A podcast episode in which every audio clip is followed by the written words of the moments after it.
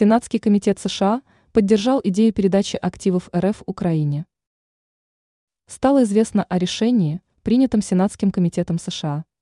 Ведомство одобрило идею о передаче замороженных российских активов Украине.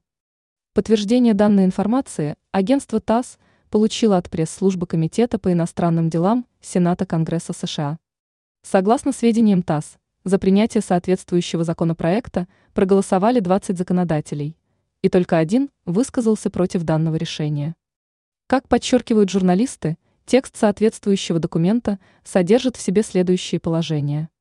США собираются оказать дополнительную финансовую помощь Украине и для этого намерены конфисковать размещенные за рубежом активы РФ. При этом отмечается, что США пойдут на этот шаг только с условием, что любые решения по конфискации будут приниматься совместно с коллегами Вашингтона. В их числе названы страны G7, Европейский Союз и Австралия.